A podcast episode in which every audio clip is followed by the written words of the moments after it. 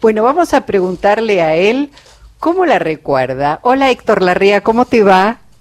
¿Cómo estás, Luisa, querida? Ay, qué gusto escucharte, Héctor. Gracias eh, por este regalo que nos haces en la tarde. Ayer te mandé saludos por sí, una Sí, me lo dijo, me contó el Ah, amigo. bueno. me puso muy feliz. Eh, bueno, estamos hablando de los grandes protagonistas, estamos hablando con un gran protagonista de los medios, de la radio, básicamente, pero también de la televisión, y estamos eh, de alguna manera despidiendo a, otra protagonista, en este caso que es Pinky. ¿Cómo la recordás, Héctor? Y mira, no se puede salir de los lugares comunes en esto.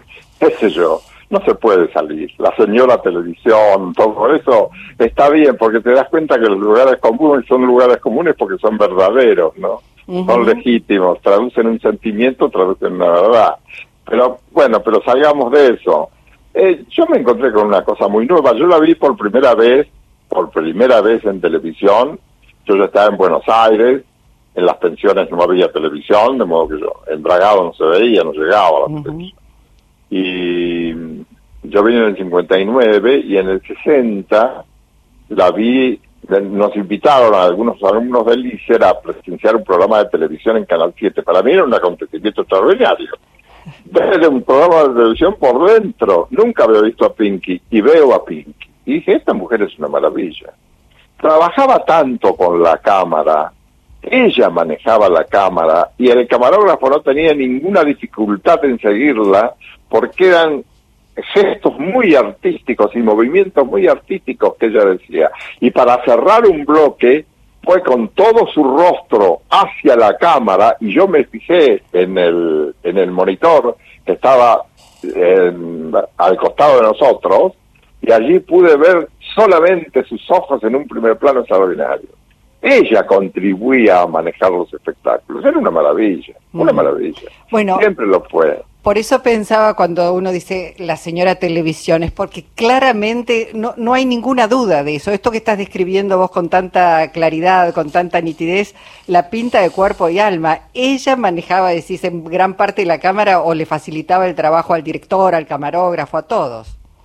Aparte la gracia, la gracia, el encanto femenino que tenía, la, la propiedad en el lenguaje, manejaba muy bien el idioma de una manera muy sencilla, lo manejaba muy bien, todo el mundo podría entenderlo, era correctísima en el manejo del idioma, Pinky. Sí. Me preocupaba por eso. Yo Sí. siempre destaco el discurso que se vio mucho, ustedes lo deben haber visto también, de cuando inauguró la televisión color. Claro, sí, Ese sí. speech lo escribió ella. Yo se lo pregunté hace mucho si lo que había escrito ella. No dudaba, pero quería que ella me lo confirmara, porque ella menciona a Belgrano. Ella amaba al, al general Belgrano, leía, le- leyó varios, varios, eh, varias publicaciones con, su, con su- la historia de Manuel Belgrano. Pero es un, un, un speech tan redondo que era maravilloso. Y ella me contó que le cuando llegó al estudio le dijo al productor, yo voy a decir tal cosa, tal cosa, tal cosa, tal otra. Vos querés que lo cambie, querés agregar algo, dice, no, no toques nada, así está perfecto.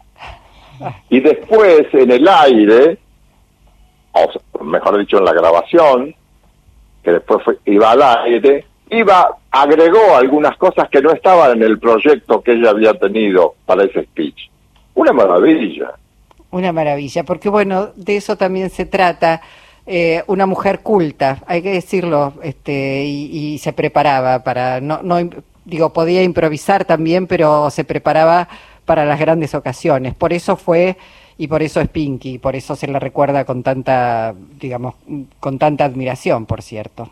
Incluso ella presentaba este, mm, artistas que no estaban directamente en lo muy conocido y en lo muy popular, y lo hacía muy bien. Una vez le tocó presentar a- en Canal 9, eso lo vi, lo- y lo recordaré siempre, al violinista Yehudi Menuhin, que todos decían Yehudi Menuhin, porque Yehudi se escribía con una H en el medio, pero ella averiguó que esa H no se, no se pronunciaba, lo cambió y a partir de entonces lo cambiaron todos. Toda una profesional, Héctor, toda una profesional.